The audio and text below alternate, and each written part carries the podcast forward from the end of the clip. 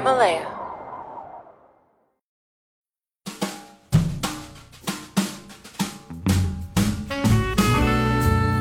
我直到现在身上还有一些小镇做题家的影子，比如我会很计较排名，很计较我厉不厉害。教育就是它就是一个社会的公共工程嘛，那你说白了，你就是要塑造这个社会的一些主体的样子。那如果你这个社会出了问题，你这个教育上难辞其咎啊。你曾经经历过，你知道素质教育是什么样的，于是这个现实与你的那种自我认知就会有一种强烈的背离，对吧？就你身边同学可能都在准备考研，但是你自己却会感觉到，那我们造就终身发展之生命主体的话，我在这儿应该做怎样的探索与求索，对吧？而不是说把大学四年再读成另外一个高三，那这种情况下，这个人就会非常的纠结。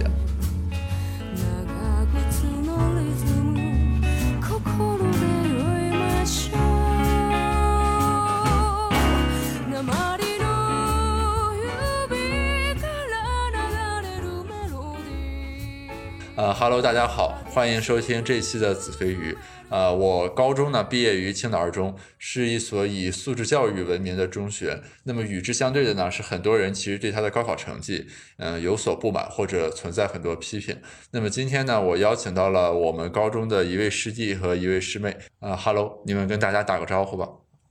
Hello，大家好，呃，我是张琳，然后也是这个 Garros 的师妹，就是我现在是一个。呃，创业公司的创始人，然后我们公司在做一些泛文化类的东西，包括微综艺啊，也包括播客的矩阵。那这个呃，子非鱼就是我们旗下的这个有文化电台中的一档播客，所以我今天也算是来就是录制一下子非鱼，支持一下我自己的事业。好，大家好，我是曹宁，然后我是那个现在在南方窗杂志做记者，然后我自己做了一个教育的创业项目，叫修和书院。然后我们其实都是老同学了，搞得跟同学会一样。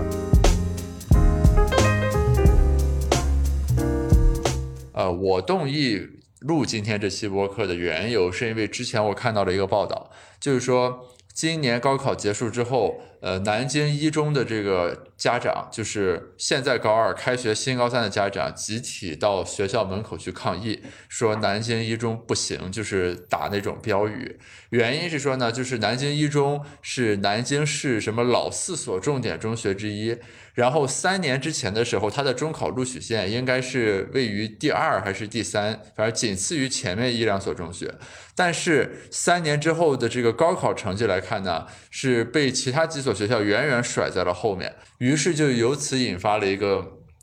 激烈的讨论，是关于所谓素质教育和县中模式的。啊，所谓素质教育就是那种什么不加课，对吧？然后不强制的上晚自习，该到点放学就放学，呃，不搞题海战术等等。县中模式就是那种，呃，大家心目中可能跟衡水有点像，对吧？就是加课啊，复习、刷题，什么跑操、军事化管理，就诸如此类的。那么这是一个方面啊，另一个方面就是我们三个人都是青岛二中毕业的吧。对吧？然后青岛二中在青岛地区，包括在山东省，历来也是以呃素质教育闻名和著称的啊。所以说，我们等于某种意义上是素质教育的亲历者。对，这是我提议录今天这个播客的缘由。所以你们可以先说说你们怎么看南京一中这个事情呢？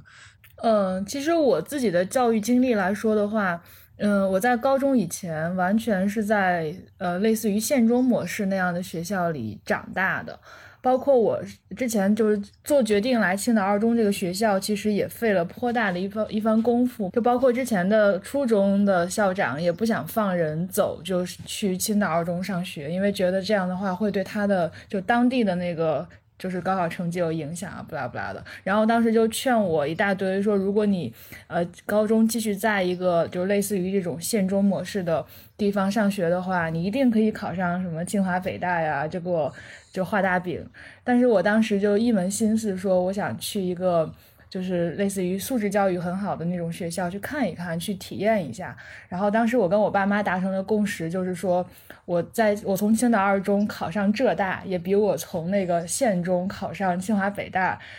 让我来的开心，让我觉得这三年过得值，所以最后我们就我们全家一家三口就决定说一定要去青岛二中上学。所以说我在某种程度上就是我算是逃离了那个县中模式轨道，来到这个素质教育的这个就就这个实验田来上学的一个人。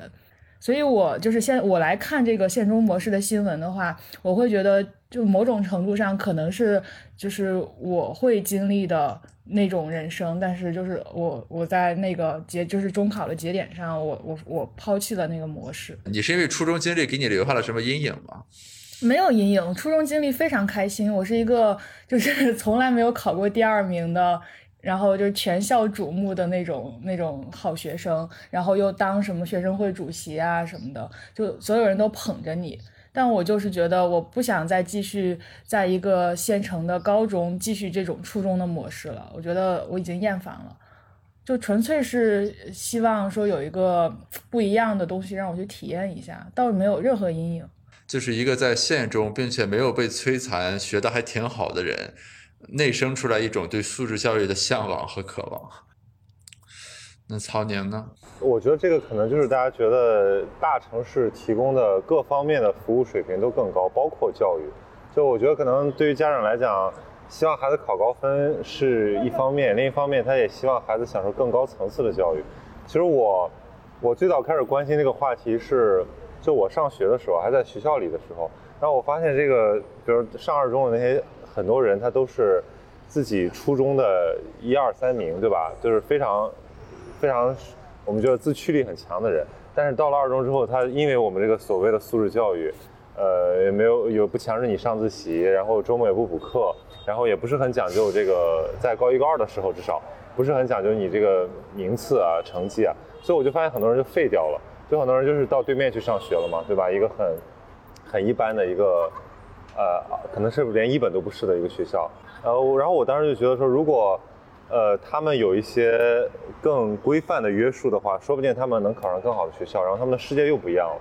那如果你留在留在青岛地区上学，你可能以后的发展最多天花板也就是这儿了。然后我当时是觉得很惋惜。那么这这这两年，大家又开始反映反映这个小镇做题家的这个问题，就是哪怕很多人他去了这个呃一个很好的县中，然后考了很好的学校，但他的特长是做题。他在面对这种大城市纷繁复杂的校园人际关系的时候，他依然，呃呃，处处的是碰壁，甚至有一些心理问题，可能在大城市的竞争力还是不强的。所以我就觉得这两方面都是一个很很吊诡的一个状态，就是到底什么样的教育是我们理想的？是不是应该同时兼顾了素质教育，又保证你能够有一个好的成绩，把你送到一个还不错的学校？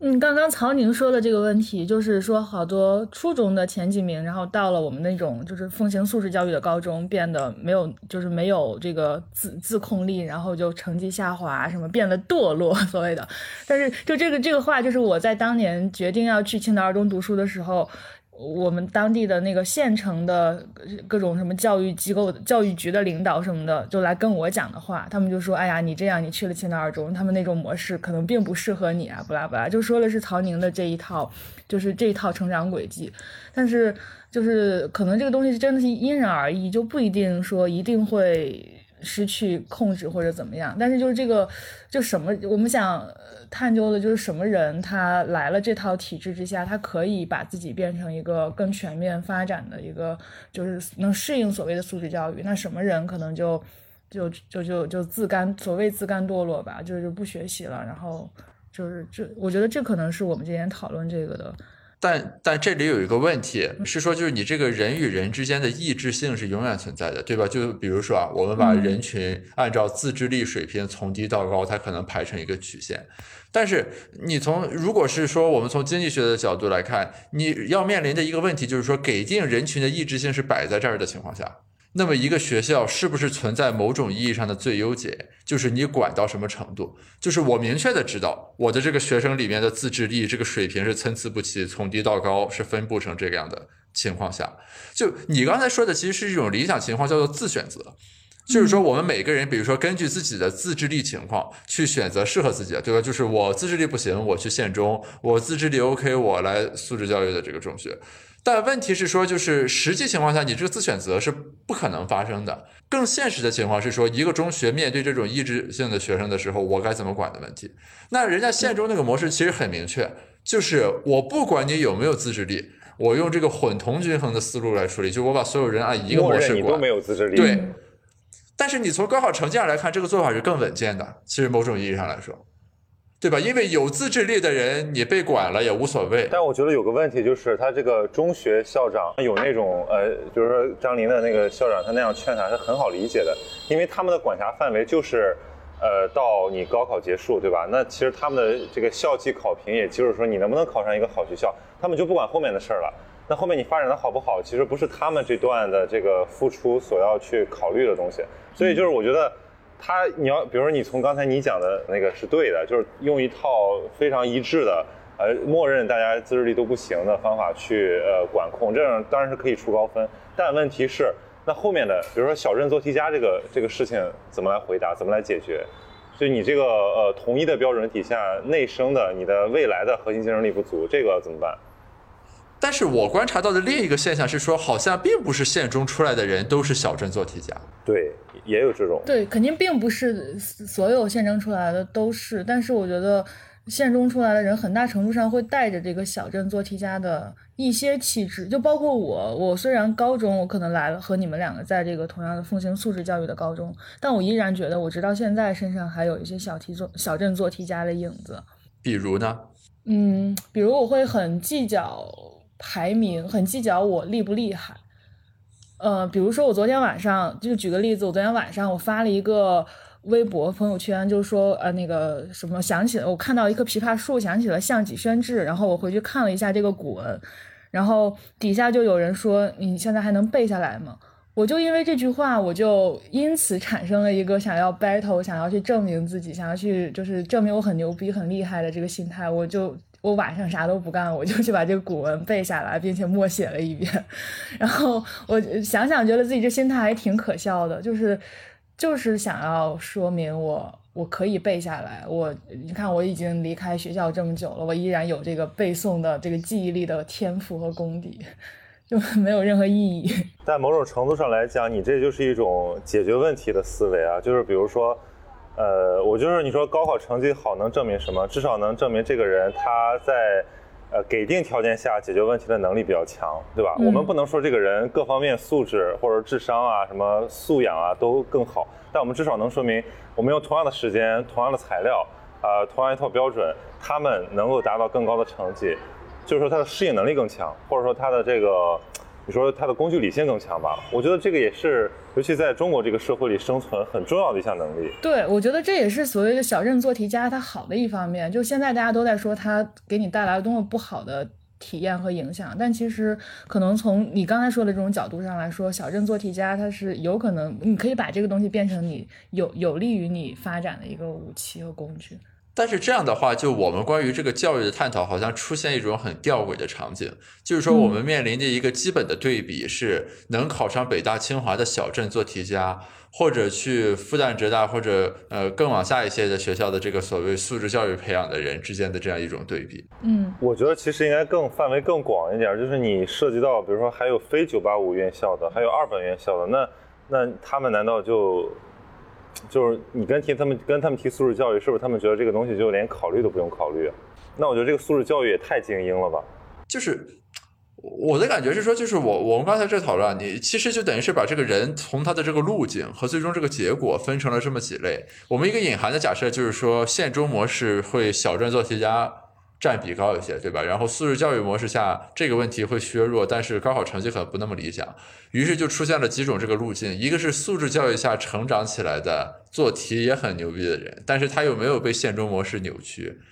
然后是说县中模式成长起来的做题家，对吧？考到了比较好的大学；还有就是素质教育下面成长起来的人，但是考试不行。啊，最后就是县中成长起来的，然后考试也不行，就就对吧？这就两两组合，大概四类，对，就这么一些搭配，对。对吧？那那听起来就是说，那就变成了就是说，素质教育里面能考上北大清华或者什么复旦，就这一批人是整个教育我们从全局最优解的角度来说最受益的人啊，剩下的人就是各自在自己的那个 trade off 里面去找自己的那个边界点。我我想问的是，就是据你们的观察，在你们的大学里边，你觉呃，你们觉得这几类人就各有什么特点，或者你更喜欢跟哪一类人打交道？有这种偏好吗？我觉得还是有的吧。我因为我觉得大学本身也不是一个终点啊。嗯。就之前网上有个讨论说，呃，如果你我上了一个名牌大学，这个是不是我人生的高光时刻？这个话的意思就是说，我今天比如说我是清北复交，对吧？那我明天我出去社会，我啥也不是。嗯。我混了二十年，我还啥也不是。那我就开始非常珍惜我当年在这个。就是我贴名牌的那个那个状态，就好像我跟人家不一样，我是前百分之多少。对，但我觉得这个很可悲啊，就是大学不是一个终点。不，我想问，因为因为我是觉得说，我因为我们四我们三个都经历过大学四年，所以问这个好像是就是大家能更深入观察，就是大学是一个你能更深入观察的一个场景。然后我接下来想问的其实就是，那你到了社会上，你开始工作之后，你感觉到了这四类人他们的区别，就是他们之间的那个差别有有变小还是变更大？以及你到了工作上到社会上之后，你觉得哪类人可能是潜力更大的人？我想我反正我现在有一种很强烈，我现在有一种强烈的感受，就是这个非名校，然后且实力不错的，就可能比如放在我们刚才那个象限里，应该是说他可能是怎么说呢？他县中模式，但他们可能没考上那么好的学校，或者说他可能也呃，就总之他的那个出身没有那么光光辉，嗯，对吧？但是问题是他实力还是 OK，然后因为这帮人又没有一种名校的情节，觉得说好像我很牛，所以他们就变得比。那帮名校的人更努力，然后以至于在日后的这种职场上更加凸显。我昨天去采访那个魏哲嘛，就前原来阿里巴巴的那个 CEO，他以前是做 HR 的，他就讲过说为什么那个我们阿里不去清华招生，因为他就他们有一套理论，那么就是说他们要留下这个最愿意在这边干的人，首先认同我的企业文化，其次又肯给我干。那么如果你要招一个八千的人，你给他开一万，你这个。他觉得是理所应当的，你也留不住他，对他也没有觉得你对他那么重要。那如果你去把一个三四千的人挑选出来，给他开一万，他觉得你是他的伯乐，然后他可能就会最大限度的开发他的这个呃能力。然后所以说，你像阿里巴巴早期的时候，在没有那么精还没有什么精英色彩的时候，他最喜欢的院校是一些那种呃可能二幺幺里面没有那么显眼的。呃，一些，但是又同时又有很多这种技术人才的，比如说他们很喜欢去华中科技大学招生，包括像呃呃腾讯很喜欢深大的人一样，就是这帮人形成了阿里后来就现在这是阿里铁军的一个主力。然后其实他们怎么讲呢？就是我也跟一些阿里的人聊过，就是他们觉得这个没有什么文化，就是呃不是那么有素养，但是他们在呃对于商业战场上的这种。拼是非常注重的，嗯，然后同时各方面的能力不会就学，然后人和人的关系很简单，就是一种高强度的这种竞争化的氛围，就是创造了一个商业奇迹。所以他们可能对这种非常精英化的，比如说像清北的这种高高材生，不是那么感冒，或者他们认清了这个不是他们想要的人。所以我觉得这个也是在给定条件下对于企业的一种一种考量吧。嗯，你看我我觉得可以，中国大部分崛起的民企。他们的那些尖端人才，他可能很多都不是都不是清华北大毕业的，复旦的也很少。我觉得很多都是一些很一般或者说非常一般的学校毕业的，但这不妨碍他们在社会的竞争中获得呃一个好的成绩。不是这个这个地方有一个问题啊，就是我我是觉得张琳刚才说的那个问题，其实是你要取决具体的情境。就是回到我们刚才说的，小镇做题家，其实它呈现出来的是一种什么能力？是说在一个给定规则的竞赛里面，怎么样赢得这个竞赛的这样一种能力，对吧？你就是这种能力，你如果把它映射到企业里面，或者一些这种锦标赛的这种模式下，那其实就是说我有这个企业的 KPI 或者目标函数，对吧？然后你每个人。在你的那个约束条件里面去追逐这个东西，那从这个角度来讲，你小人做题家可能做的是会非常好的。但是与此同时，有一个平行的问题，就是说，那么在这个考试型的这种人生之外，这个人的所谓的那个自我，或者说他的这种觉醒和认识到达什么样的地步？但是问题又在于说，这个东西并不一定是完成某项工作所必须的。对吧？就是咱类似于说，你说你去组织一支这个运营方面的铁军，你不需要所有人都是一个有很强烈的主体意识的人，那个可能就没法管。你要的就是说令行禁止，然后我画出来这个规则之后，大家各自拼尽全力去执行，把它做到最好，对吧？所以就是在不同的情境下，我们对什么样的人产生偏好，其实是看你对这个工作和任务的预期是什么。你如果说你要让我组建一个执行性的团队的话，那我肯定很偏好，就是说最好所有人都是小镇做题家，然后我们所有人在这个工作里面都能够像当时大家去面对高考那个状态，把这个事情三下五除二给灭掉，对吧？这其实就是很好的。但是如果说就是你要处理的这个任务，对于这种所谓个体的自我意识等等是有很强的这个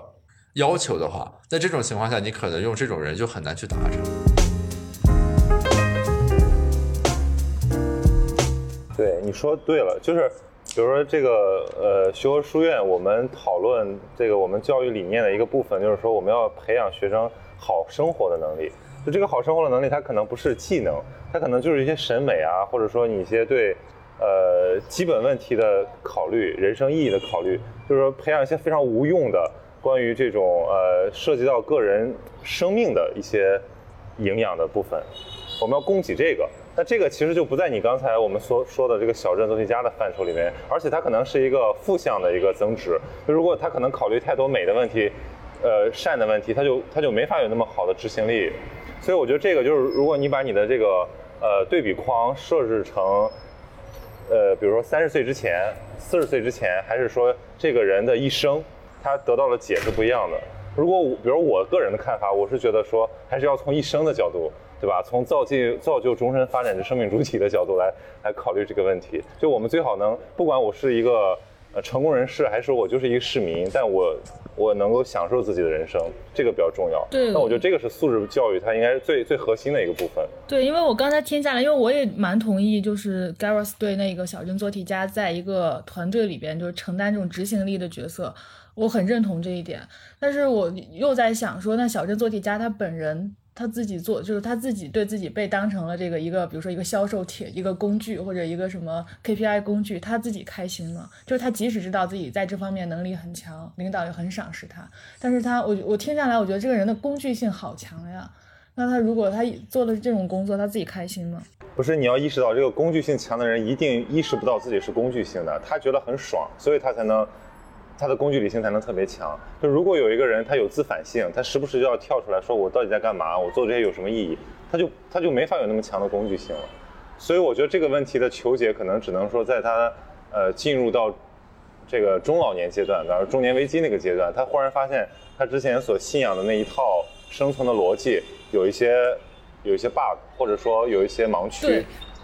就是你说的这一点，就是我觉得，如果一个一直以来都被当成工具培养的人，他进入到工作岗位依然是工具，他完全不会为自己的这个工具性感到悲哀或者怎么着。但我是觉得说，如果比如说像有人在高中的时候，他来到了一个我们这样的高中，他接受了一段时间这种就是说要造就终身发展之生命主体这样的教育，然后但是他可能 maybe 就是他依然没有考上一个特别好的大学，然后他依然走了一条就是呃小镇做题家式的成长道路，那他就是岂不是会在他工作的时时刻刻都会想到自己的这个工具性的问题，那就是又痛苦又工具，那岂不是非常难过？那不就是我现在这个样子的吗？就是我一直以来有一个观察，就是我认为咱学校毕业的人或者素质教育的这种高中培养出来的人，他会有一种这个怎么说呢？就是上去了之后就下不来了的这种状态，你明白吧？嗯就是说，那你曾经经历过、感受过、体验过，你知道素质教育是什么样的，以及人的主体意识应该是怎样被培养。但是你比如说在应试性的这个选拔性考试里面，你最后没有去到一个你很理想中的大学，于是这个现实与你的那种自我认知就会有一种强烈的背离，对吧？就你身边同学可能都在准备考研，因为我们要比如说考北大清华研究生，但是你自己却会感觉到，那我们造就终身发展之生命主体的话，我在这儿应该做怎样的探索与求索，对吧？而不是说把高把大学四年再读成另外一个高三。那这种情况下，这个人就会非常的纠结，或者说我们再往回撤一步，就是当有人问我说要不要去青岛二中还是去县中的时候，我在这个问题的回答上会感到非常的犹豫。原因也就是在这儿，就是说我们经常会拿来 defend 自己，就是青岛二中拿来捍卫自己一个点是说，我给学生以自由，然后学生进行自主选择。那么这个可能你从哲学上或者伦理的角度来说是一个很高大上的提法，但是在经济学上来说，行为经济学经常会证明这样一点，就是有的时候你拿掉这个人的一部分选项，限制他的自由，对他而言可能是最优的，对吧？就是我管你，然后我把你管进了北大清华，然后去了那儿，你再去发掘你自己内心，对吧？素质教育什么道德星空什么，就是乱七八糟那些呃人性的一面。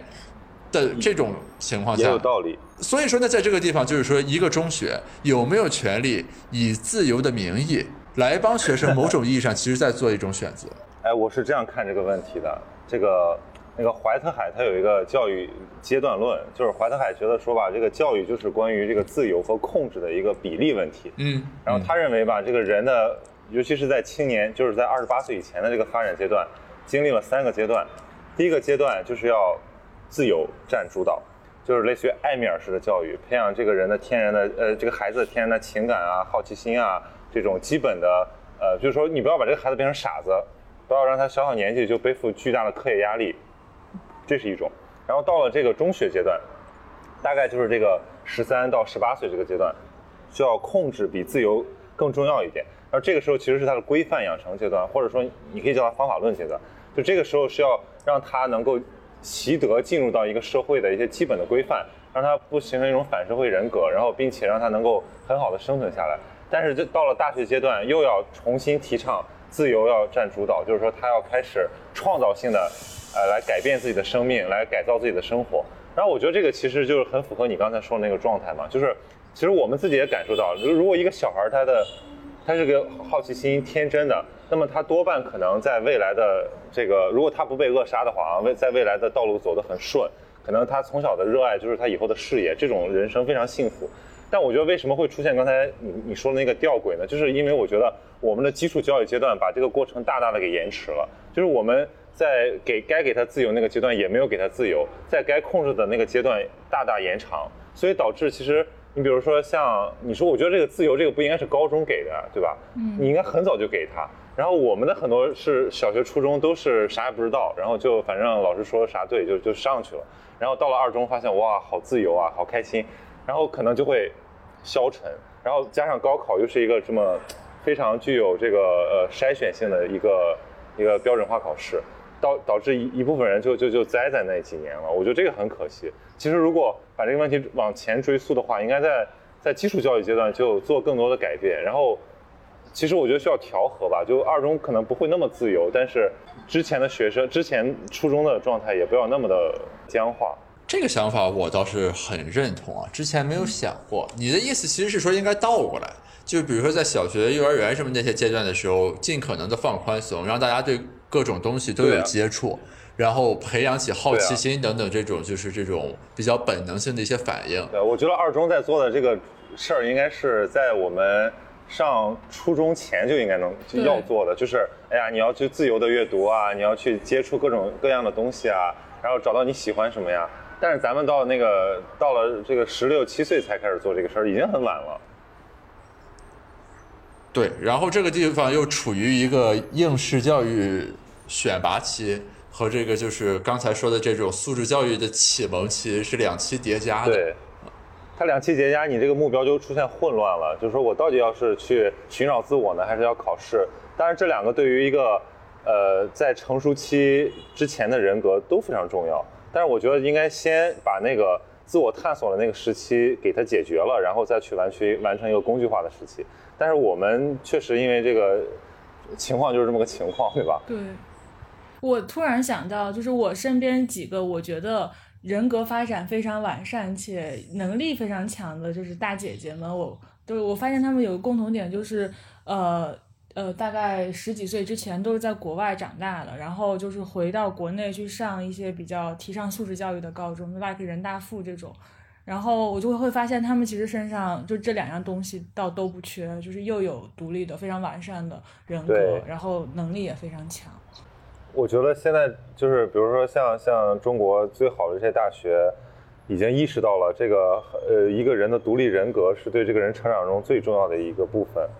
那其其次才是你的各种这个知识技能。所以他们到了大学又开始想重建这个人格，那我觉得就会变得非常吃力。因为第一你可能很难改变了，第二你可能你对他的影响会比较小。我记得我好多年前我看到一个新闻，是说一个北大毕业的一个女生吧，好像是硕本硕毕业，然后就回到那个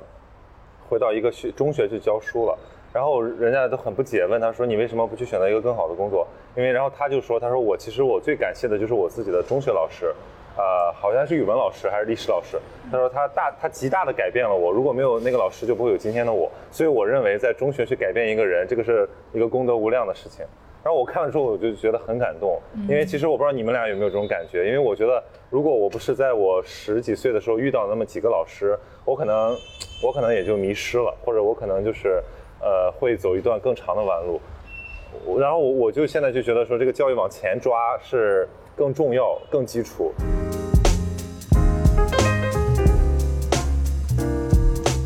但是于我们而言，你这个地方有个幸存者偏误的问题，是因为我们三个人都是属于在青岛二中这样一个素质教育中学，并且从最后的选拔性考试走出来的人，对吧？那你要想的就是说，不是所有人都能等到春天来临，绝大多数人都在冬天已经倒下。就是按照你刚才的那个说法的话，对吧？其实可能大家这个高考考的会越来越悲惨。但我觉得高考悲惨不代表他人生悲惨，有可能他就是过了他沉潜五六年之后，他又异军突起了呀。对，但是你如果这么来抵分的你那个观点的话，其实你等于默认了一个这里面的那种根本性矛盾是比较难以调和的，对吧？不，我觉得这个问题就这个问题就在于说，我们的高中有没有义务帮我们高中以后的人生铺路？有吗？当然有义务了，当然有义务了。我觉得，就是我觉得这个，你你说十八岁，包括我们的大学，我觉得都有。我觉得整个教育就是它就是一个社会的公共工程嘛。那你说白了，你就是要塑造这个社会的一些主体的样子。那如果你这个社会出了问题，你这个教育上难辞其咎啊。不是，但是你这里有一个问题是说，帮他未来的人生铺路，这个。话本身是否包含要帮他在高考中脱颖而出，上一个好大学？也包括，肯定包括，对吧？也包括，但是结合咱们刚才讲的那个两期叠加那个矛盾，就是不可能完成的嘛。因为我觉得，如果我们的初初这个叫什么小小初高，它有一个呃比较一致的教育理念的一个规划的话，那这个问题就迎刃而解了。但你看我们的小初高在做什么？那小学就给人家加课。就让人家学奥数，就让人家能在这个初中阶段就胜过人家，然后初中又加，为了上更好的高中，就变成一个死循环的一个复制版，不停的复制。其实我觉得这就没有必要，你造成你要强化那么强的竞争干嘛？你说你让一个小学六年级的孩子比另一个小学六年级的孩子强，这有什么意义？我觉得那个时候应该是他们天性养成的时候，是应该不不太强调竞争。不是不是不是，你看你这就是典型的这个文科生的思维。你从经济学的角度来说啊，这是一个典型的。呃，竞争机制的反向传导，就是说，因为你那个高考戳在那儿，高考又是一个选拔性的机制，它必然导致的一个结果是什么？就是大家要拼尽全力的，对吧？互相竞争，最终取得胜利。然后这个拼尽全力的这个东西，因为它具备积累性，啊，就是说，所以说它一定会往下传导，就是从高中蔓延到初中，从初中蔓延到小学。就这个不是说我们从教育系统的设计的角度来说，你把那个小学。呃，怎么怎么样就可以？是说你如果这个高考没有根本性变化的话，这个事实是一定存在的。否则的话，就会出现现在那些吊诡的现象，什么一边那啥，一边说要减负，减负的结果就是，呃，学生只能去上课外辅导班，对吧？因为课内减负，老师不讲了啊。就是我我承认你说的这就是一个实然的状况，所以就是说，呃，那我这个你按照咱们这个话推导下去，就是说，如果在高考指挥棒不变的基础之下。呃，高指挥棒不变的基础意味着什么样的大背景呢？意味着中国的这个教育不均衡状况没法没办法在短期内得到根本解决。在这个大背景不变的基础之下，教素质教育变得变得不可能，或者说变得只能是局局域可能，它不可能成为全局可能。那这个就是必然的结论。因为我刚才讲的那种状态是说，你的考你的根本性的考评方式就要改变，你不可能再用你这个竞争强竞争不可能层层传导。你要把这个转变你的评价方式，如果这个转变了，底下才有可能呃统一布局。对，那那我们明确一下这个问题啊，就是说在高考的指挥棒不改变的情况下，那么一些中学所做的素质教育尝试，是不是对学生负责任的一种做法？我觉得还是的呀。那你你你总不能说万马齐喑的时候有一个人出来说我们要有光，那他有什么错？他可能他可能会有点理想化，但是我觉得这个。因为我们也都是过来的嘛，我我觉得这个还是挺重要的。但那你的代价就是南京一中面临的这种问题啊，就是你当年以中考第二的录取线招进来的学生，在三年之后的高考里面交出了最差的答卷。对，这可能是一种代价吧。张琳，你觉得呢？我在想他的问题是不是因为他是第二，就是他并他他在那个学就中考的时候，他招的也不是最南京最拔尖的那批学生。所以导致了这样一个结果。不，那按你这说法，一个市适合搞素质教育的学生就在几百人左右，是吧？可能就是这样。那那这个那这个问题太阶层了，这这个极大的政治不正确。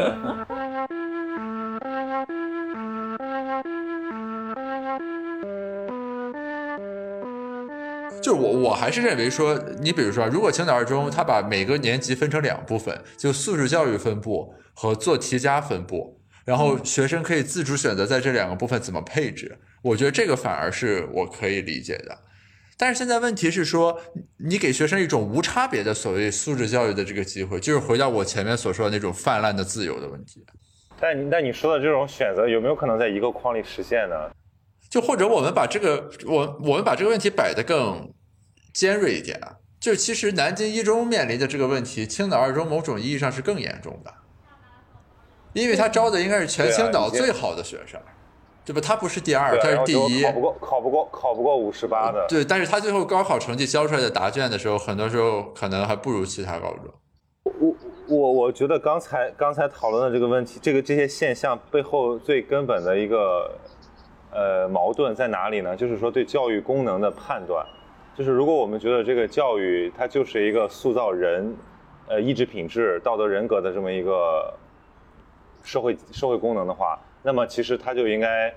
我们就应该在在从根源上去否定这种现中模式。但问题就是说，教育它又不仅仅是一个服务于个体的，它又是一个服务于群体的一个社会社会系统。对。那比如说这个，它要为社会选拔人才啊，对吧？它要它要完成这个阶层和差异化的这个过程，那这个问题就复杂了。那你说我们到底是为了个体服务，还是为了群体服务？这个时候。学生和家长也会产生矛盾，但是问题是说，决定你下一步出路的那个擂台只有高考这一个，对吧？你如果说咱高考也是双轨制的，也可以，就什么素质教育赛道和这个就是考试科目赛道，对吧？我们分开比，那边就比材料、比推荐信，这边就比高考成绩，太荒谬了。我我觉得某种程度上来讲，那个对于中国的这个，尤其是东南沿海的一线城市啊。呃，这个出国已经成为第二赛道了。就是本身一些，你看我们当时那些同学出国的大部分是什么人？就是他们基础素质很好，但是他们可能竞争考学没有那么好。然后家长觉得这不如早点出国，对吧？我那我可以考全世界范围内最好的学校。那其实事实上从后果上来看，这种选择是挺对的。如果他们能负担得起的话，我有一次很有意思的体验，就是好好几年前了，我去这个四川。去绵阳，呃，绵阳这个地方是四川第二大城市嘛，就除了这个成都教育资源扎堆之外，其次就是绵阳。然后它有两个学校很牛，在竞争，就是类似于像我们这个二中和五十八一样的感觉，一个叫绵阳一绵阳中学，一个叫南山中学。然后这两个学校就斗了死去活来。然后呢，我们就去给这些学生去去去去交流啊，然后跟这些家长去交流，然后明显的感受到他们可以为了上最好的学校花给一个学生。花个二十几万、三十几万，甚至四十万，但是他们没有想过送孩子出国。我当时就觉得很不可理喻啊，因为我觉得说你有这个钱，对吧？你那个四川那个地方那么有钱，你为什么不送孩子出国？但他们那边没有形成风气，不像这个像南京啊、宁波啊，包括像青岛，当时我们也有一些这样的风气。其实如果这个赛道已经明晰了，他们完全可以给孩子提供更优的选择，只不过就是说这个就是一个群体。OK，那你意思就双轨制变成出国轨和高考轨？对吧？我觉得客观上讲是这样的。但这个啊，那你如果这么说，其实蕴含了一个对国内这高教育的这个很悲观的一种判断。我我觉得这个是因为咱们这个国情决定的吧。就是其实我现在更加支持高考了，因为我就观察这个呃，比如说像像复旦这种学校里面的贫困生的比率，我发现太低了，就是大家都相对相对同质化。上海人很多，江浙沪很多，然后剩下的都是来自一些一二线城市，然后要不然就是你如果来自县城的，也是家里条件很不错的。然后那这帮人待在一起，他对这个社会和国家的想象就是说这是理所应当。然后我当时的那个室友，他就是来自于这个呃边远地区，家境很不好。然后我从他身上就能感受到强烈的这种叫什么呢？叫这个呃呃相对剥夺感。就他的那种剥夺剥夺感是通过跟这个大城市的人群对比产生的，然后这可能导致一定的他的那种自卑心理。那我觉得这个部分确实是我们如果一直强调素质教育所被忽视的那部分，就是这个这个这个国家还有大部分人，他连他连一本都上不了呢，对吧？那如果我们就成天就说素质教育，那这个那你对这部分人公平吗？我不知道你们的那个初中怎么样，我那个初中也很烂。我那个初中有一部分人，呃，有有百分之五十的人他上不了普高，那我觉得这部分人他就根本不在我们的讨论范围之内了，他就根本连高考的机会都没有。我我我也认同高考是一个很好的制度设计，特别是给定中国这个国情。也正是因为这一点，所以才使得今天这个讨论的这个问题很棘手。对吧？就是说，那如果我们今天是在高考批斗大会，就是我们说这个这个是不对的，那其实剩下的都可以迎刃而解，你把高考改了就行了嘛。其实我觉得我们某种意义上都是高考的亲历者、受益者，而且也是支持者，应该是，对吧？哇，你哎，你说到这个太恐怖了，我跟你讲，我昨天晚上就是昨天晚上，我就梦到我要高考，我不知道跟你要录这个节目有没有关系啊？我可能昨天昨天我可能没记得这个节目的事儿，但是我昨天晚上做了噩梦，就是我要重新经历一遍高考。然后我就想说，我都这么多年没有没有没有没有好好看书了，然后我就很紧张很紧张，到最后整夜失眠。然后我我跟所有这个高考经历过高考的人聊，我说你们有没有做过关于高高考的梦，或者说那种考场的梦？很多人都做过，甚至是那种已经工作几二十年的人，他都有这种心理压迫感。但相反一些，比如说那个我前两天跟玉哲俊聊，玉哲俊是一个上海人，他从小到大全是直升，全是保送。他从来没有经历过这种剧烈的考试，所以我觉得他就没有完全没有这种心理阴影。对我跟我男朋友交流过这一点，他是一个他也高考过，但是他高考之前就已经就是决定好要去国外读了，然后但是他也想高考就是考一下那种。我就问他说：“你对于高考的记忆啊，或者你有没有做过高考的梦？”就我俩确实讨论过这个问题。他说从来没有，他只就是唯一的跟上学有关的梦就是运动会足球赛。因为我觉得就这个差别还挺大的，多么健康啊，对吧？那你们做过吗？我做过呀，对吧？是不是在某个压力很大的时候？对啊，就是我觉得这个就是对我们的人格烙印。但我觉得我们这个还是有很多可以补足的地方嘛。就是说，高考制度可以不用变，但是你可以在细节上去优化。比如说我刚才讲到的，说这个心理问题和审美能力的这两个事儿，其实我觉得对高考也有帮助。你说这个县中模式那种吧，把人关在一个地方三个月不出来，就成天做题，你说他成绩就一定好上去吗？有没有一种更效率更高的方法呢？这个比如说，如果他出了心理问题怎么办？然后你补救也来不及，你还不如早早的就让他认清这个现实，让他心理健康的去接受这种压力。他那个压力是可以合理疏导的压力，而不是一种一旦崩了就我们我就觉得说这个就是我们可以局部优化的地方，就是为什么要让人。树立唯一唯一真理观、唯一正确观呢？就不能有一个丰富多彩的一个一个选择的路径吗？你所以你觉得应对这个的办法是什么呢？就是增强增强这个学校里边的心理疏导，还是什么？其实我你要说到办法，这个教育部的那种各种大纲我都看过，我觉得规划的非常好，只要落实就行了。但是就是因为有一些部分它。不考评，所以它也不落实，所以就跟有了跟没有一样，然后就搞这种运动式执法嘛，你这个每年都要来减负，然后减来减去，学生负担还是很多，甚至更多，所以我觉得可能需要一些小气候吧，就是如果大气候改变不了，那比如说你这个学校，或者你这个地区就是有那么一个很好的学校，对吧？它就是能够，比如说我觉得二中还可以吧，但大部分人在前几年考的还可以，然后他又有这么一种一整套的理念，说我们要搞素质教育，或者是你比如说哪怕你在一个县中里面，你有那么一两个老师，对吧？你能够带一两批学生，给他们让他们意识到这个唯一的竞争赛道外面还有更广广阔的图景，也很也也也就可以了。那我们多培养一些这样的老师也可以。但问题是，我觉得这两个部分现在都都挺悲观的。其实就是这里面，我觉得是它它有一些这固有的激励不相容的特点对，所导致的。其实我我我刚才就涉及到这个话题，就是说这个老师的问题，因为我觉得我们只讨论学生，不涉及老师，这个也不全面。就是我我就觉得我们的这个基础教育的老师的素质是严重成问题的，或者说他们的这个基础平均值太低，呃，高峰是有，非常好的老师也有，对，但是这个平均线太低。我我我觉得这就是核心的难点，不在于教师素质问题，就是教师素质问题作为一个供给侧问题，那我们比如说加强师范的这个什么对人的培养了等等等等，这个东西终究是可以得到改善的。问题还是说是什么呢？是在这里面你这个博弈的过程里面，他这个很容易掉到囚徒困境里面去。就假如说我们现在有一大批很好的老师，然后呢，但是高考的这个博弈的态势没有变。那一个很大的可能性还是说，这些很好的老师集体带着自己的学生，对被干掉了，或者就是全都转成县中模式了。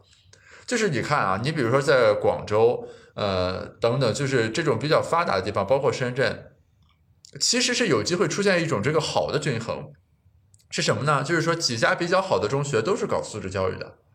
然后搞县中模式的呢，反正它本来那个生源就是质量差很多，就你即便再怎么搞，你也不会把前面这个给翻过去。于是这就是一个很好的均衡，对吧？就是大家都搞素质教育，没有人去比差，呃，全都往那个其他轨道上去转。但是问题是说，一旦啊有人打破这个默契，或者你这个地方它不是这样的，就是有这种。有素质教育的学校，也有县中模式的学校。然后你这个高考，对吧？一竞争你就打不过人家，一竞争打不过人家，最后就只能大家集体转向，全都变成县中。你看南京一中面临的就是这个问题，就是即便你把教师的素质提上去，但是它这个博弈的结构，因为高考这个博弈是零和的，它就使得你最后一定就很容易落到一个这种差均衡里。所以用你这个方法推导一下，青岛二中未来的命运决定在谁手里？决定在五十八手里。如果要青岛二中好，就先要让五十八中搞素质教育。你看青岛二中有一个特点，是它只面对青岛的市内三区招生，它不是说整个大青岛一起招生。咱想象一下，如果青岛市就是算上所有的市辖区和县级市全打混了，搞大青岛一起招生。那也就意味着整个大青岛片区里面搞素质教育的应该只有青岛二中以及开发区一中吧，比如说就这么两个学校，剩下全是县中模式。那我觉得大概三年以内，肯定这俩学校也就全都挂了。也不一定啊，我觉得也有可能就是说他们选到的学生都是自愿用脚投票要搞素质教育的，就他们可能会对那个最终的评价没有那么在意，就说我可能考了一个什么学校还可以，我就我就认了，会这样吗？这就是我的情况，以及这是我刚才说的那个，就是根据需求来变嘛，就是学校跟这个学生的需求正好匹配起来了，那大家自己愿意怎么玩就怎么玩，就无所谓了。但是你现在青岛二中在青岛，因为它的中考分数线最高，所以其实它反向成了这样一个事情，就是说，因为我的分数考得够青岛二中，我没有理由不去。对。对吧？就你所谓的那个自选择，其实没有办法发生。为什么呢？为什么可就是他依然可以选择去一个县中模式的高中啊？就如果他的分数已经青岛二中都可以去，那肯定可以去五十八呀。那我衡量了我自己的这个学习习惯，学习就是我这个适合什么样的模式之后，我选择了我去五十八中，不是 OK 的吗？哎，不是，我觉得是这个样的。这个这个是一个心理心理学的问题，就是如果你已经考上了清华，你会不会愿意去上复旦？或者说你已经能考，你的线已经够光滑的线了，你愿不愿意去读考古系？就我觉得大部分人可能对，就是这种人当然会有，但是对吧？不是不是大多数。对，尤其是你怎么过得了家长那关？那家长就是说我要物尽其用，对吧？分尽其用。不，这个我觉得这个问这个对比并不恰当。就就是这两，因为二中和五十八中这两个的对比是非常明显且强烈的，就是你选一就选不了二，选二就选不了一的，说白。不是，那那那很多人就能考上二中，他觉得说我在二中我也可以做个好学生啊，我就相信我的自律。那可以啊，但其实他那有人就是不相信自己的自律啊，自 然后他就错误的相信了自己的自律。问题在这儿，就我觉得他愿意相信自律的人，最终会自律的。我是觉得他，他只要有这个我我我愿意自律的这个相信感，他他一某种程度上肯定会比那些其他的人更加自律的。这个我一点也不这么认。哎，我我我也是，我认为越是有这种感觉的人，他可能越不自律。对，而且可能会一直不自律。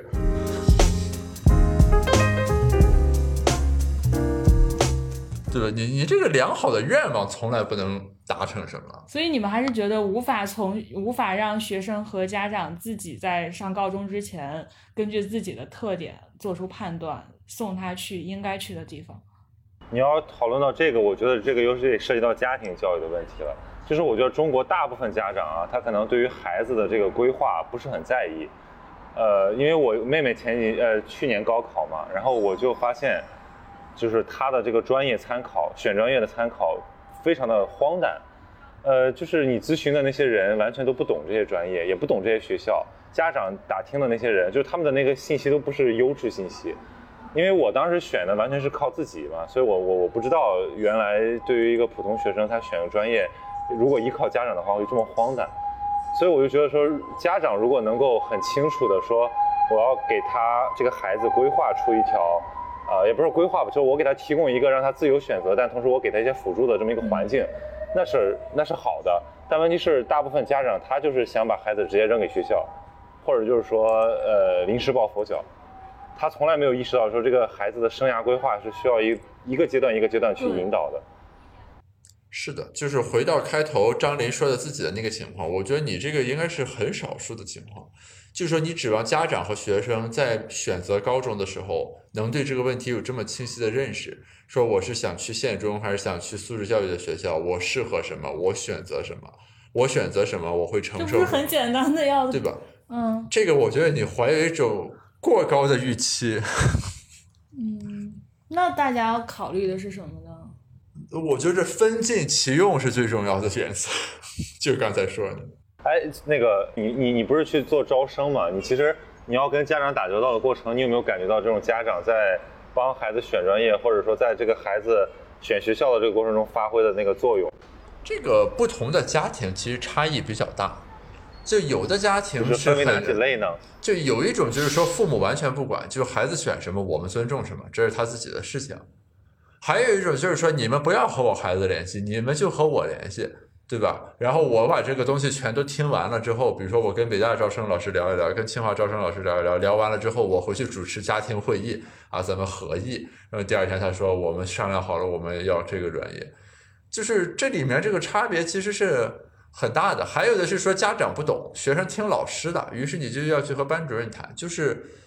这个其实是比较 case by case 的，你很难有一个这种普遍性的规律。但是不管怎么说，就是这个不懂。啊，是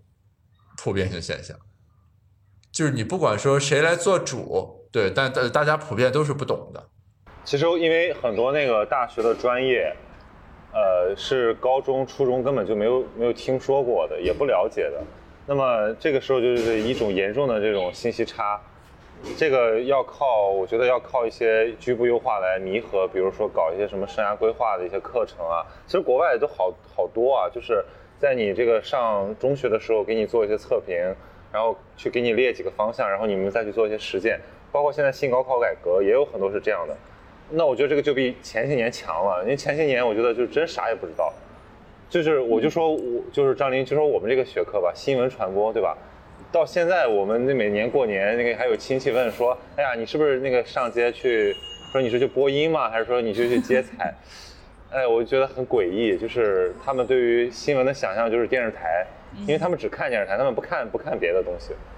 那我觉得我亲戚跟对新闻的想象，跟你亲戚对新闻的想象正好反过来，我就是跟你亲戚对新闻的想象是我在干的事情，那我亲戚对新闻的想象就问我，哎呀，当记者那在哪个报在哪个报纸上发表文章呀？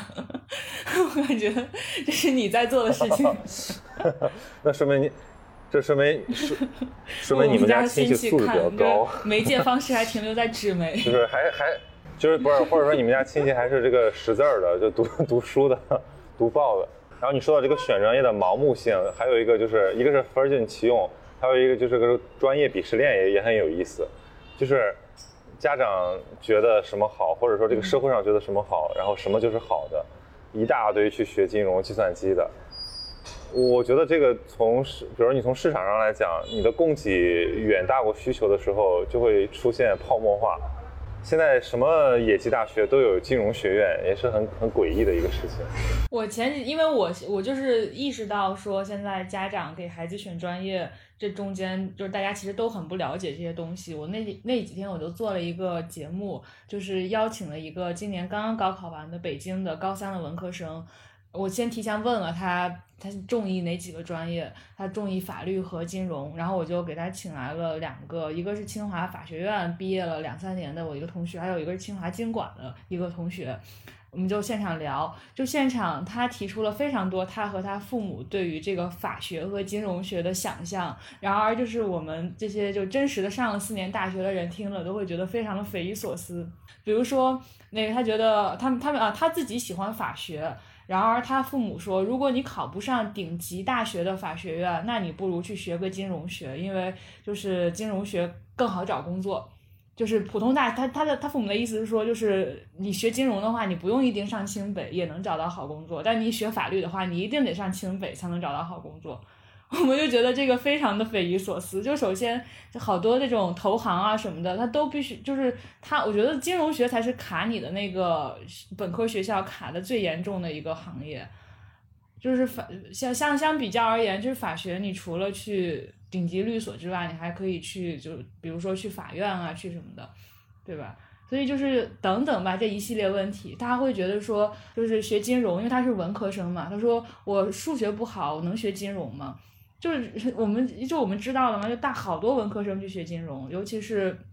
就像光光华，应该文科生也更多吧。就是大其实他其实对这个数学有有些方向，他对数学没有那么高的要求要求，但是对于高中生来说，他就觉得啊，经济金融他都是算算数的，可能都要求我数学特别好，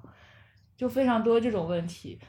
然后我们其实觉得说，如果这些问题你在高中的阶段能。能一边帮这个学生扫盲，然后一边去给他们传授一些基础知识，就不用到了高考之后这种就是类似于抓瞎似的来问问题了。就尤其是这个学生的高中其实是一个非常好的奉行素质教育的高中，而且他关于他喜欢法学的那些点，我们听了也觉得确实是，就是人家的高中在高中阶段已经对于一些专业的。这种基本的面貌进行了普及，就是他为什么喜欢法学，是因为高中他们的老师就要就是推荐他读林达的林达，就是那一系列的那个书，然后还会看什么托克维尔的书啊等等，就是其实已经进行了非常多的很好的这个前提的铺垫，但依然对于专业这个东西，就是这具体是干啥的，毕业之后就是就是一些具体的问题，仍仍然是一头雾水的。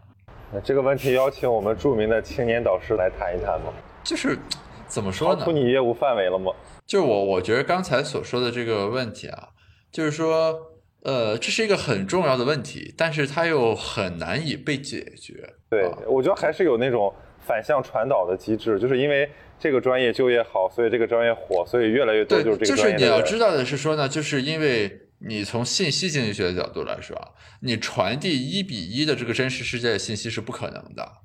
所以大家就只能抽象，对吧？抽象成那个各种维度，就好比咱说一个地方哪一个中学好，你第一反应肯定是中考录取线谁最高，对吧？或者高考，比如说考的最好，或者什么每百人就不清华北大占比，对吧？就你你清华北大除以在校生的人数，你考上几个？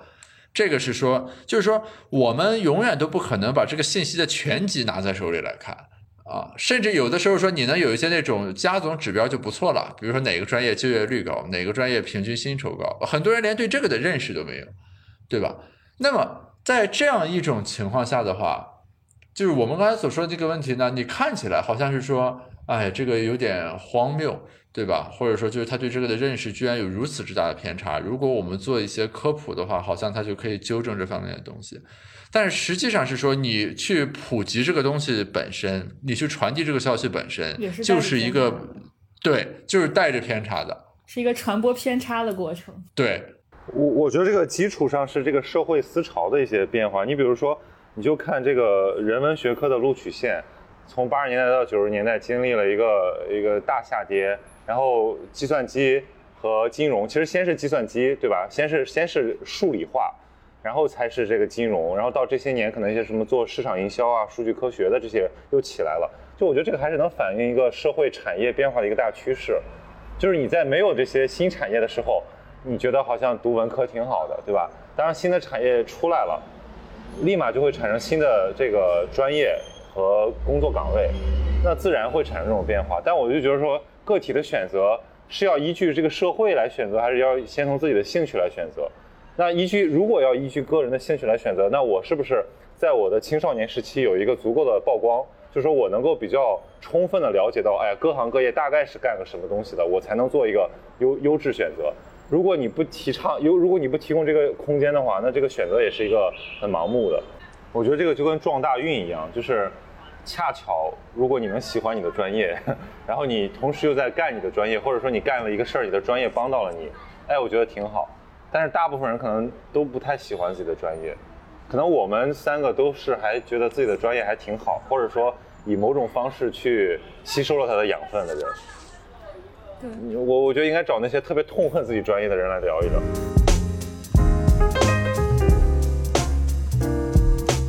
我之前就想过一个很，我想想到最后想不出答案的一个问题，就比如说，还是那天我就是跟那个高三文科生吃饭的例子。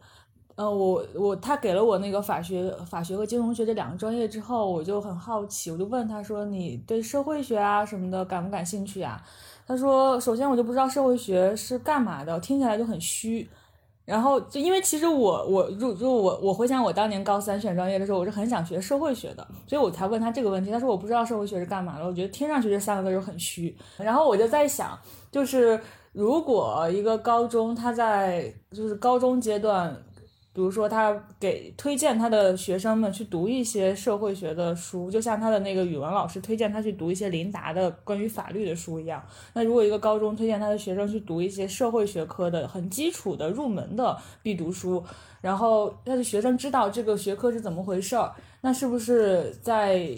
就是高考之后选专业的时候，这个情况会大为不同？然后我又在想，那读这个书会不会占用他的就是高考复习别的的时间？然后我就继续在想，那你说，那如果他高中把就高考把这个，比如说这些要求他读的这些书的一些基础的概况的信息要求，就作为必考的内容，那是不是就会大大激励他读这个书的兴趣和意愿？那我继续在想，就是如果你把这个加入到高考的这个考核标准，那这是不是又变成了另一种加负，就又不是素质教育了？没有，我觉得你前两个问题答案都是 yes，后一个不一定。我觉得上海现在做的就是这个事儿，因为我举我我就用我个人的例子回答你啊。我你先说第一个问题，我为什么后来对一些那种人文社科的专业比较了解？就是在得益于这个二中那个图书馆，它有一套就是北大那个十五通识十五讲那套书，那套书我基本都差不多在高中都都看了，许志宏校长编的嘛，主编主编对，然后他每个里他是比如说。《红楼梦》十五讲，考古学十五讲，那个什么呃西方现代哲学十五讲，西方哲学十五讲，它都是这种，其实相当于就是能够把一个学科，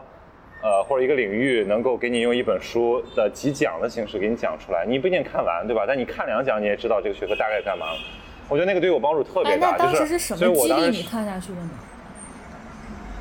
我就觉得有意思呀，主要是闲。我跟你说，二中那个。我觉得这个，所以你要感谢，我要感谢青岛二中。你这个三点下午三点下了课，对吧？你这个从教学楼出来，你往右走是图书馆，往左走是这个篮球场，往后走是宿舍。那么有的人他就回宿舍了，有的人去运动了，然后我就去图书馆了。那这个其实也是一种自由选择。大家都有光明的。我知道很多，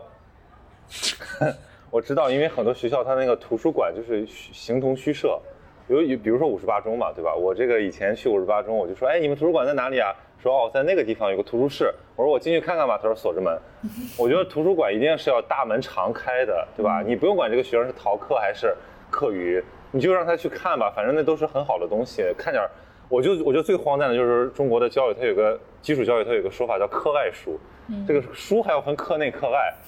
然后每年我看到什么那个，尤其是那种超级中学，在高考前夕在那儿焚书，对吧？烧卷呃撕卷子，然后满天飞，我觉得特别荒谬，就是。就是这这个东西你又恨它，对吧？那你又去每天得跟它待在待在一起，嗯你你还以为那是书，其实那压根儿不是书，嗯真正的书就是应该你读完之后觉得有营养，然后你这个书要好好保留，你要很很珍重它的那个东西。对所以我觉得其实这是第一个问题。嗯然后我说第二个问题，第二个问题就是说我当时上大学，我我这个复旦历史系有一个叫李宏图的老师，他是呃做外国史的，然后他是这个上海历史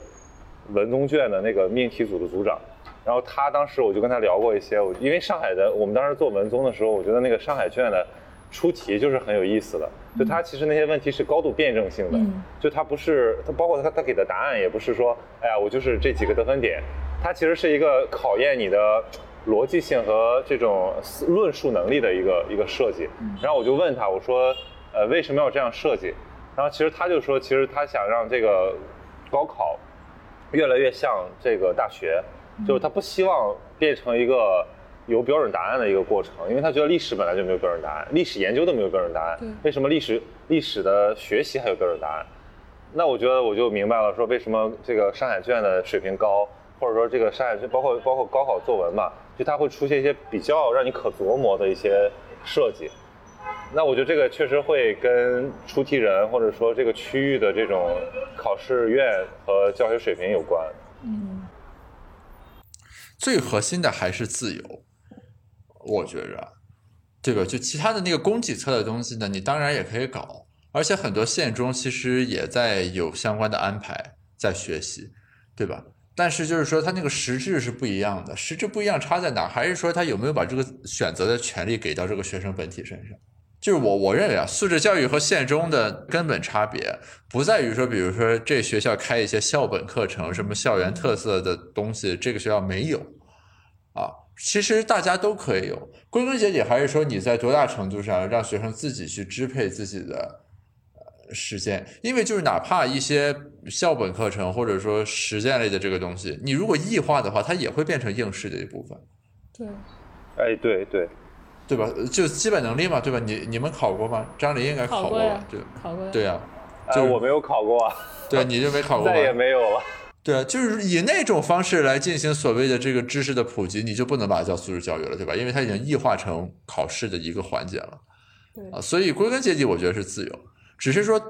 当我发起今天这个讨论的时候，我心里怀有的底层的困惑就是在于我刚才说的那一点，就是我们到底怎么理解这种自由的问题，或者说就是因为在这几年，我会不断的看到很多人，呃，写文章为母校去辩护，对吧？意思就是说，青岛二中虽然这有的同学这成绩不行，但是他综合素质强，在某种意义上，我是感觉这个说法很荒谬的，对吧？那就在高考里面比的就是成绩，你成绩不如人家，你搬出综合素质来说事儿，这不很搞笑吗？对吧？这就是什么我拿长处和你短处去比。啊，或者说，那反过来说，就有没有一种可能，就是能实现综合素质和学习成绩，呃，并驾齐驱，对吧？都好啊。我我想问的是，你在高中的那个时候的，就是十十几岁的你们俩是怎么去看待这个自由的？就我其实是这个自由的受益者，这我是要承认的。因为比如说我在学习习惯什么的各个方面，有很多是和学校的那个规范不一致的地方。你比如说，我们当时的那个晚自习是上一个小时休息一刻钟，对吧？然后再上一个小时，再休息一刻钟，然后再上一个小时，就总共其实是三个小时自习，中间两个一刻钟的休息。但我在高中的学习习惯一般是这个样，就是我喜欢一次性，比如说学两个半小时，然后休息半个小时，那我的这个节奏就不一样。对于是，我就从来不在学校上自习，我就回家走读。但学校在这方面给了我很多这种宽容和包容，就他不会在这个事情上来卡我。比如说，你必须在教室里自习，你不能走，对吧？等等。那我是这个的受益者，但我也知道，就很多人以同样的这个名目回家去自习，但其实回家之后他就呃玩手机，不好好呃，学习。比如说我，对，就是你看，这就是我，这是我们俩的区别，就同样就是一同样一个自由，两种解读。曹宏宇的解读是，呃，我有自由，所以我可以多学，我可以学得更长。然后我是因为我有自由，我可以不学，或者我可以学别的。哎，对，那你就很有意思啊！你们这两种走向，但最后都都造就了你们自己的生命主体。所以，所以我对啊，对，所以我没考上北大，但是我一点儿不觉得可惜。嗯，我觉得这个 挺好的。就我我觉得那个自那个自由对我最大的呃一种滋养，就是我突然发现，就是你可以自己选择自己的生活，然后你也可以按照你同学的那样子，就做做卷子、写写作业什么的。就是这个，然后然后你这个比例的安排，可能决定了你这一个学期的成绩，或者说你未来的一个一一种状态吧。比如说我们当时，比如参加模联啊那些，也给了一些机会，让我们去展现自己其他的才能。所以我觉得这个对我来讲很重要。所以我觉得这种自由可以让人早熟，就更早的认识到自己是一个，这或者说更早认识到自己的主体性吧。就是我和曹杰对自由的发挥的形式不一样，但从后延的角度来说，我们各自以比较好的形式去发挥了这种自由。但问题是说，很多人的你给他这种自由之后，他没有形成一种生产力，而是把它变成了一种耗散，而且是一种很廉价的耗散，对吧？就所谓打游戏，或者说就是说，就是说，你要形成这个东西，你必须要有自由的环境，但是有了自由的环境，不一定形成这个东西。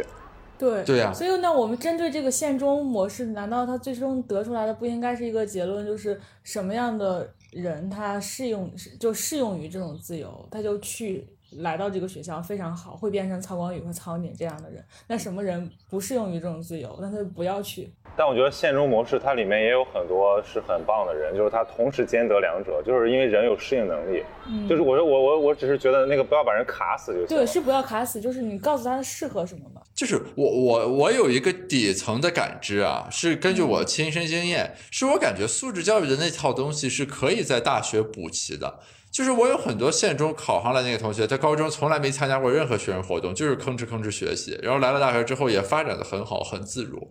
所以，我其实心里底层一直是有一种感受，就是说，你要看这个不确，就是这个可替代性落在什么地方上。就素质教育，好像你高中弄也行，反正大学弄也来得及。但是你如果没好好学习，这高考这关没过来的话，那就是没过来了啊。所以，就是我我这些年我自己作为一个素质教育的受益者，但我很少为他去鼓与呼啊。我我觉得可以这样理解，就是在好大学里面，它的这个产品品类更丰富。就你可以同时精进专业，也可以补足素质，但是如果你去了一个你你连你连好大学的门都没摸着，那你连选都没得选了。我觉得作为一个高中生，如果听了这期节目会更焦虑，尤其是刚才这句话。我觉得我我要是一个高中生，听到刚才那句，我决定立刻关掉这个播客去学习，我要摸到好大学的门。其其其实我觉得现在高中生完全不焦虑，你知道，呃，他们焦虑别的，但他们不是按照咱们这种想象的方式焦虑。我刚刚不是结束了那个。一个高中生的一个班嘛，我跟他们讲那个新闻什么的，然后我就觉得这些高中生他其实都在某个领域有很强的这种需求了，就是对探索欲，对，但这个探索欲可能不是通过阅读来完成的，比如说可能是刷 B 站或者玩游戏，呃，但是他们其实比我们那代人，就是说现在的这些零零后啊，比我们那代人他的那个主体性确立的这个整体时间提前了一点，我是有这种感觉的，就是。我觉得我我算是很早熟的了，但是我好像初中高高一的时候吧，还是有点那种小屁孩的感觉。但现在这些孩子高一挺成熟了，非常成熟，然后也可以给你讲一些东西，虽然很粗疏，但是你你可以默认他们已经好几年在思考同样的问题了。所以我觉得这个是物质生活和这种呃社会进步带来的一些一些副作用吧，但这个是很积极的副作用。我觉得也正是因为这种现象，我们今天这个讨论才更有意义。就是因为这批人现在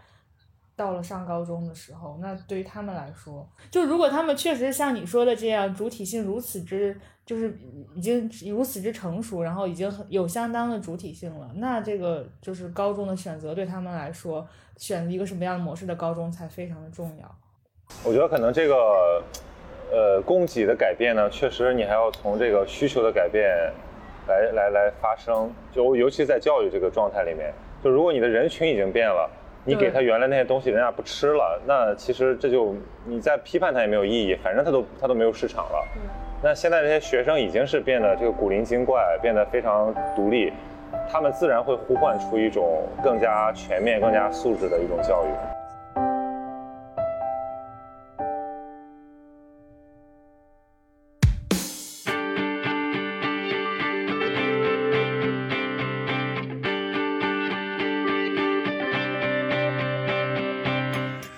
这个感谢曹宁和张琳录制这期播客。呃，虽然这期播客到最后其实没能解答我最开始的那个困惑，但是其实是让这个问题至少变得明朗了许多。啊，或者说就是他至少还是有一种求解的方式，就是如果说这个考生就是家长和孩子本身在他们成长这个过程中能够有一种更强烈的求索的欲望，